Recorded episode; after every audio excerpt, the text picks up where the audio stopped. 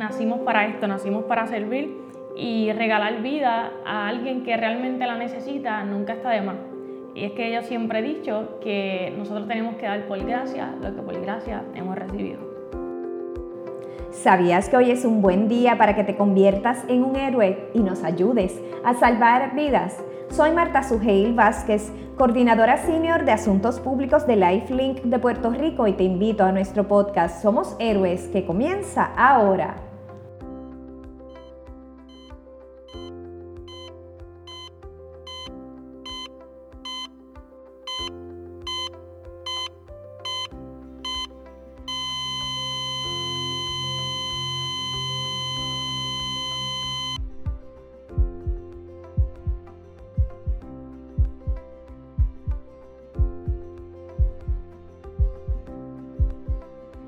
Bienvenidos a nuestro podcast Somos Héroes, una opción educativa en la que conocerás de forma directa todo lo relacionado a los procesos de la donación de órganos y tejidos para trasplantes en nuestra área de servicios que está compuesta por Puerto Rico, San Tomás y Santa Cruz. Hoy queremos que conozcas que miles de personas y sus familias pueden continuar con sus vidas normales porque alguien dijo sí a la donación de órganos y tejidos. ¿Sabías que existe la donación de órganos, la donación de tejidos y también la donación en vida? La mayoría de las donaciones en vida son entre familiares o amigos cercanos. Otras personas optan por donarle a alguien que no conocen. Pero, ¿qué tan frecuentes son las donaciones en vida? Según la Administración de Recursos y Servicios de Salud, HRSA, por sus siglas en inglés, por año se realizan alrededor de 6.000 donaciones con donantes en vida. Esto equivale a 4 de cada 10 donaciones aproximadamente.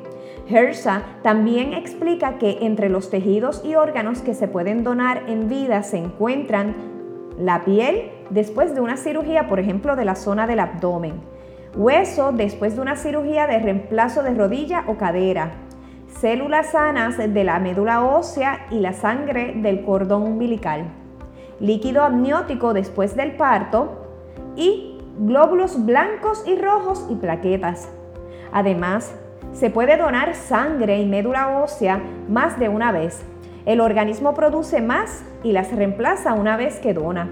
Mientras que entre los órganos, según HERSA, que se pueden donar en vida, están un lóbulo del hígado, las células del lóbulo que queda crecen o se renuevan hasta que su hígado recupera casi el tamaño original.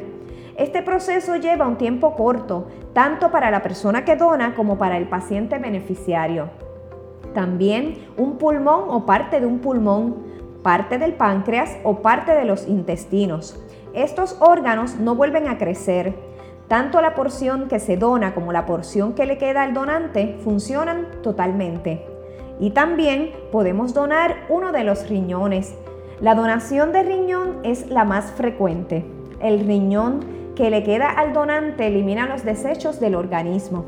Según la Mayo Clinic, la tasa de supervivencia a largo plazo es casi la misma que la de las personas de la población general, como lo es el caso de nuestra invitada de este episodio de nuestro podcast Somos Héroes, la joven Natacha Varela Pérez, quien completamente convencida a sus 23 años decidió hacer un regalo de vida a un ser querido.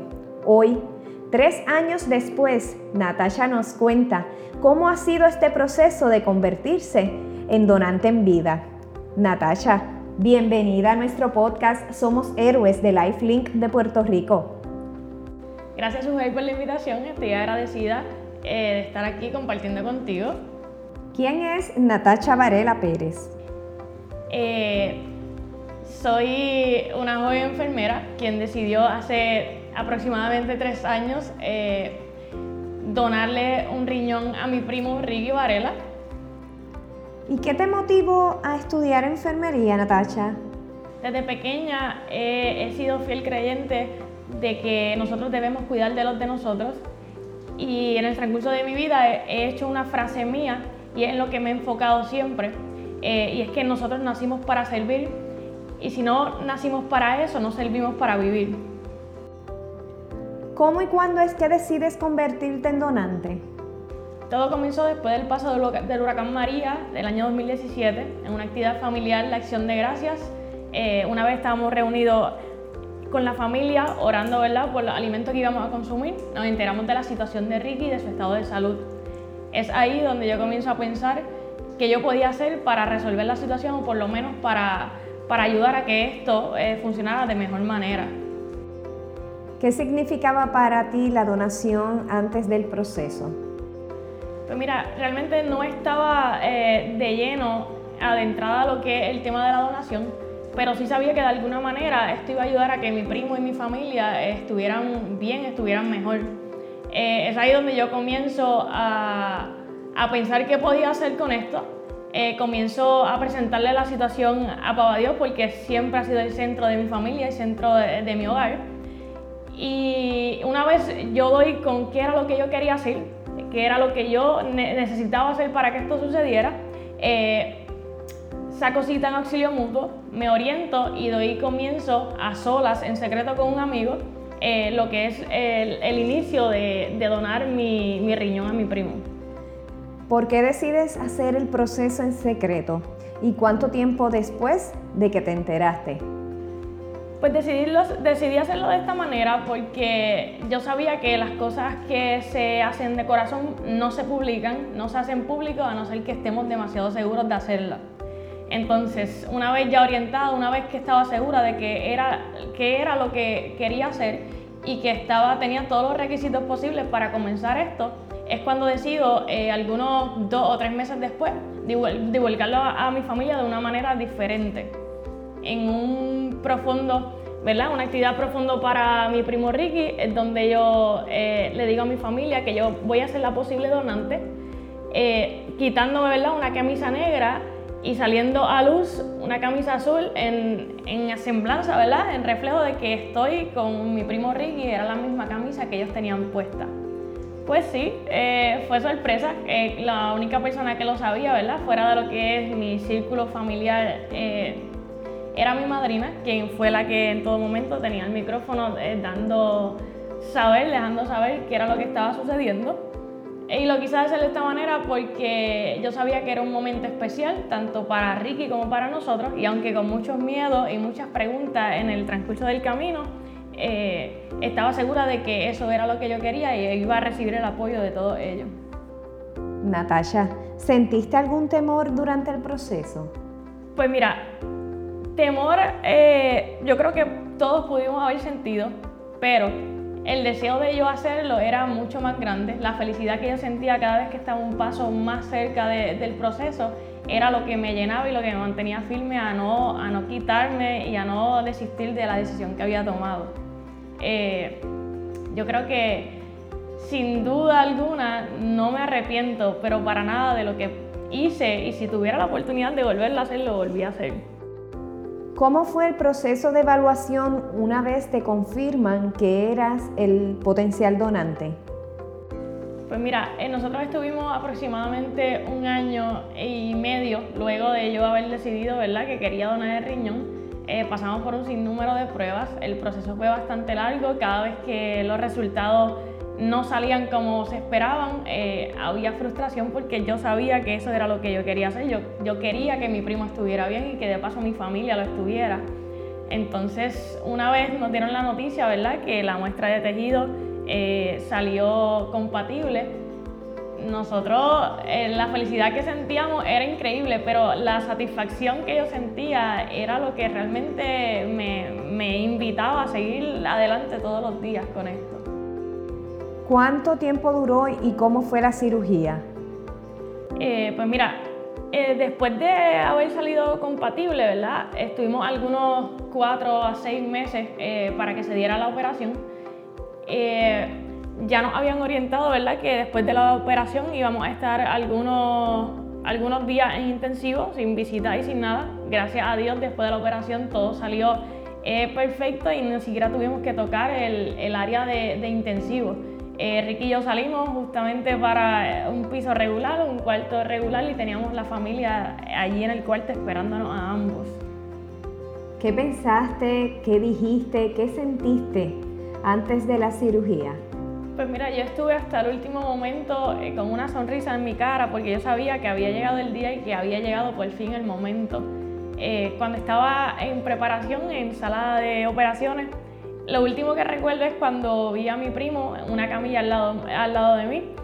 Lo único que hice fue tirarle un beso, decirle que lo amaba y que lo veía afuera. ¿Estabas completamente segura del paso que estabas dando? Eh, sí, incluso a, ese último paso, ellos me preguntaron que si estaba segura de lo que iba a hacer y yo con una sonrisa en la cara le dije que sí y que íbamos para encima. Una vez me despierto, aún en, bajo efectos de anestesia, eh, mi familia estaba en mi cuarto. Eh, tengo leve recuerdo, ¿verdad? De, de, lo que pudo haber pasado, pero sí, tengo mucha gente de mi familia que, que me dice y me repite de que cuando yo me levanté lo primero que hice fue preguntar por Ricky cosa de que yo no me acuerdo, pero eh, yo sabía que eso era lo que yo quería hacer porque aún cuando estaba bajo los efectos de anestesia, yo lo único que estaba preocupada era que si él estaba bien, que si todo había salido bien y que dónde estaba. ¿Cómo fue el proceso de recuperación? ¿Continuaste con tu vida normal o algo ha cambiado ahora que tienes un solo riñón? Pues mira, sí, eh, fue un proceso bastante corto dentro de todo. La recuperación fue bastante buena. Yo creo que ya como a los dos días estábamos de pie, eh, caminando con ayuda, ¿verdad? Pero estábamos ahí, dándolo todo porque ya habíamos, eh, ya habíamos hecho lo que queríamos hacer y ya estábamos al otro lado. Eh, mi vida siguió siendo la misma. Sí tuve que, ¿verdad? acoplarme a que tenía que cuidarme más porque ahora no tenía dos riñones, sino uno. Pero mi vida sigue siendo la misma, yo sigo teniendo la misma actividad física, sigo teniendo la misma actividad social, sigo siendo yo. Natasha, ¿este proceso tuvo algún costo para ti? Pues no, eh, no tuvo ningún tipo de costo, fue algo ¿verdad? voluntariamente y de eso se hace cargo el hospital como el plan médico de, de receptor. No salió nada a mi bolsillo, fue algo que desde inicio te dicen que no va a tener ningún costo que obvio, ellos se aseguran de que no estés eh, ni presionada por nadie, que no estés obligada a hacer algo que no quieres hacer y ellos se hacen responsables de todo. ¿Existe en ti algún temor de estar en la misma posición de Ricky, de necesitar un trasplante de riñón en un futuro? Pues mira, yo estoy consciente que eso en cualquier momento podría pasar, pero realmente no siento temor alguno. Y es que yo siempre he creído que todo lo que se hace de corazón, eh, de algún modo viene de vuelta y tiene algún resultado positivo. Así que en caso de que yo eh, llegue a necesitar ¿verdad? algún tipo de trasplante en algún momento, yo sé que así como yo lo hice con Ricky, alguien más lo va a hacer conmigo. Y ahora, luego de esta experiencia tan hermosa, ¿qué significado tiene la donación de órganos y tejidos para ti? Pues mira, yo creo que, que esto es algo de lo que todo el mundo se debe enterar, eh, sin miedo, ¿verdad? A lo que pudiera o no decir las personas. Yo creo que eh, nacimos para esto, nacimos para servir y regalar vida a alguien que realmente la necesita nunca está de más. Y es que yo siempre he dicho que nosotros tenemos que dar por gracia lo que por gracia hemos recibido. ¿Qué mensaje le das a nuestro público en nuestro podcast Somos Héroes sobre la donación? yo creo que todos en general deberían orientarse en cuanto al tema. Eh, que si tienen algún tipo de miedo, algún tipo de duda, que no dejen de preguntar, que se orienten con personas que realmente sepan y que dejen de escuchar voces externas que quizás los limiten a no dar este paso. Eh, la satisfacción que uno siente después de haber eh, donado cualquier tipo de órgano va a ir mucho más de cualquier miedo y va a estar agradecido contigo mismo por toda la vida. Y así mismo es, Natasha, debemos estar agradecidos. Muchas gracias a ti por la confianza brindada a nuestro podcast Somos Héroes de Lifelink de Puerto Rico y por compartir tu hermoso testimonio que estoy segura tocará a muchas personas que aún no han tomado la decisión de ser donantes de órganos y tejidos para trasplantes. Si aún no estás listo para tomar esta decisión sobre la donación en el día de hoy, por favor considera los siguientes hechos. Un solo donante de órganos puede salvar hasta 8 vidas. Un solo donante de tejidos puede ayudar a restaurar y mejorar la calidad de vida de hasta 75 personas. ¿Y sabías que Cada día, aproximadamente 18 personas pudiesen fallecer en espera de un trasplante, esto debido a la falta de donantes de órganos. Por eso es tan importante que nos eduquemos sobre la importancia de la donación de órganos y tejidos, porque tú y yo tenemos el poder de salvar vidas, convirtiéndonos en héroes como nuestra querida Natasha. Gracias nuevamente por compartir tu testimonio y a todos los que nos están escuchando. Si deseas unirte a nuestros grupos de voluntarios alrededor de la isla, comunícate con nosotros al 1-800-558-0977 o escríbenos a través de las redes sociales indicándonos tu interés en formar parte de nuestros grupos. Pero ahora bien, ¿cuándo saber que la donación de órganos y tejidos es una opción? En cualquier momento. Solo debes educarte, contestar tus preguntas y aclarar tus dudas. También puedes expresarlo en tu licencia de conducir. Una vez estés educado, regístrate en el registro de donantes de Puerto Rico www.donevidapuertorico.org. Una vez tomes tu decisión, compártela con tu familia. Y bueno, amigas y amigos, hemos llegado al final de este episodio de nuestro podcast Somos Héroes. Es bien importante que comentes y que compartas este podcast y nos hagas llegar tus preguntas o inquietudes que puedas tener sobre los procesos de la donación. Así podemos contestarte y aclararte tus dudas. Síguenos en nuestras páginas en las redes sociales, en Facebook, Twitter, Instagram y en nuestro canal de YouTube. Y no olvides escuchar nuestro podcast Somos Héroes por Spotify, Apple Podcasts y Google Podcasts, porque todos podemos ser héroes y salvar vidas. Gracias por acompañarnos y hasta el próximo episodio de nuestro podcast Somos Héroes.